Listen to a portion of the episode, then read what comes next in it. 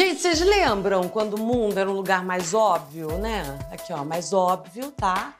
Mais maniqueísta, né? Mais binário, mais fácil de, de compreender. Eu, eu confesso que eu sinto saudade desse mundo aqui, sabe? Porque era mais simples. Porque tudo era dividido entre verdade e mentira. Se você estivesse falando a verdade, você automaticamente não estava mentindo. Até que inventaram o quê? A pós-verdade. Aquele boato horroroso, cabeludo, desagradável que você ajudou a espalhar no grupo da família do WhatsApp? Que tava na cara que era mentira, mas era uma mentira tão interessante. Não era, mas pô, se fosse verdade ia ser legal. Relativo ou referente a circunstâncias nas quais os fatos objetivos são menos influentes na opinião pública do que as emoções ou crenças pessoais. O mais interessante, as pessoas repassam com a seguinte desculpa: ah, gente, não custa nada. Custa sua dignidade. Custa não fazer papel de trouxa. A gente nunca foi tão bem informado, a gente nunca foi tão mal informado. A grande sabedoria vai ser reconhecer mentira, mentira, verdade, verdade, pós-verdade e aprender que compartilhar notícia falsa é humilhante. Ver... Confúcio, ajuda aí. O verdadeiro sábio é aquele que não posta falsidade, nem repassa áudio, nem posta frase mentirosa de Clarice Lispector, nem nem textão falso de Caio Fernando Abreu. O verdadeiro sábio é aquele que sabe que na época de Confúcio nem tinha internet para ele emitir esse tipo de opinião, inclusive.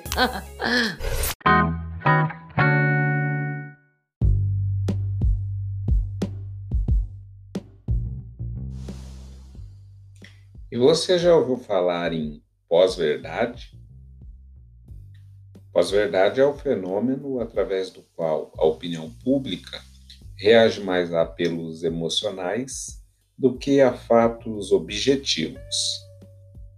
Aqui, a verdade dos fatos é colocada em segundo plano quando uma informação recorre às crenças e às emoções das pessoas, resultando em opiniões públicas manipuláveis. O termo pós-verdade foi eleita a palavra do ano em 2016 pelo dicionário Oxford. De acordo com o dicionário, o prefixo pós transmite a ideia de que a verdade ficou para trás. De acordo com a psicologia, as pessoas têm maior facilidade para julgar as coisas seguindo sua própria percepção essa tendência é explorada pelos meios de comunicação para os mais diversos fins. Para o historiador Leandro Carnal, a pós-verdade é uma seleção afetiva de identidade, ou seja, aqui os indivíduos se identificam com as notícias que melhor se adaptam aos seus próprios conceitos. Muitos estudiosos acreditam que estamos vivendo atualmente na era da pós-verdade, na qual a verdade dos fatos não é mais prioridade, nem para a sociedade e nem mesmo para os meios de comunicação. Nesse contexto, a informatização criou um fluxo excessivamente alto de produção e de troca de informações, tornando difícil difícil distinguir o que é verdadeiro do que é falso.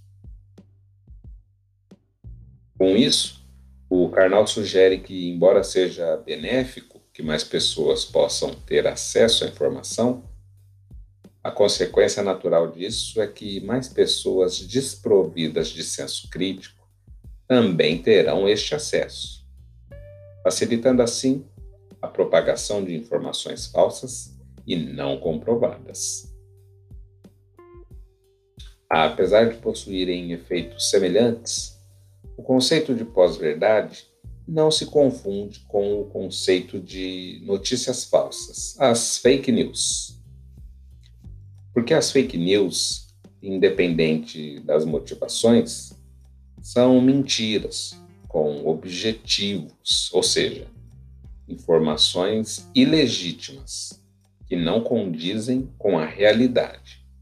São formuladas para induzir uma comoção sobre determinado fato ou assunto. Então, é perfeitamente possível que as fake news deem origem à pós-verdade. A pós-verdade é a aceitação de uma informação por um indivíduo ou um grupo de indivíduos, que presumem que essa informação é legítima por razões pessoais, preferências políticas, crenças religiosas, bagagens culturais, etc. A pós-verdade não implica necessariamente em uma mentira mas sempre implica em uma negligência com relação à verdade.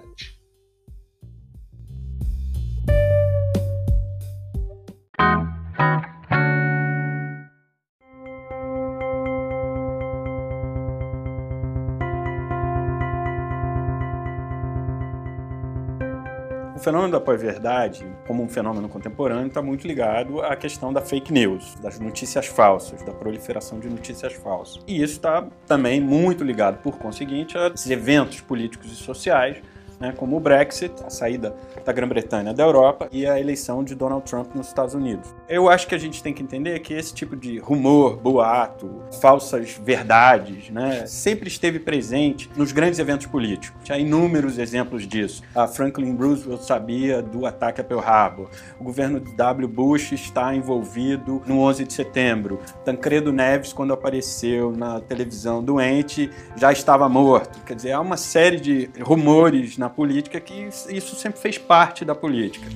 O que caracteriza especificamente o fenômeno da fake news, segundo as pesquisas na área, né, você tem dois elementos centrais. Um elemento é a internet e as mídias sociais. A internet, num certo sentido, facilitou a produção né, fake de notícias, a produção falsa de notícias. Faz um site parecido com um site de notícias, né? E você, isso é muito fácil de fazer, um custo muito baixo. Qualquer menino hoje com o mínimo de, de, de, ciência, de computador, consegue fazer isso.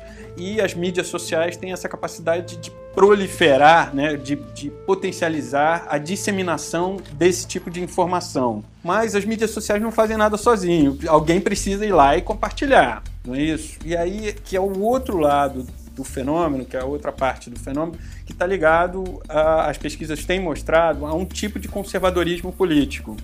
A um tipo de conservadorismo político que hoje dá muito descrédito às instituições tradicionais, não só aos poderes legislativos, eh, executivos, judiciário, mas também a própria mídia. Eu ainda complementaria com um terceiro elemento, né, que, é o, que é um elemento no sentido das perspectivas mais relativistas, que são recentes, na, digamos assim, até na história do pensamento mesmo, né?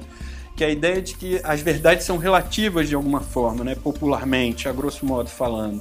Né? Então, num certo sentido, se eu, as, as ideias verdadeiras são aquelas que são compartilhadas como ideias verdadeiras num determinado grupo social, então aquele grupo social que está compartilhando aquela ideia, na verdade, é, tem aquilo como verdade. E os que estão à sua volta também têm aquilo como verdade. O que faz, num certo sentido, gera uma dificuldade da gente julgar, né?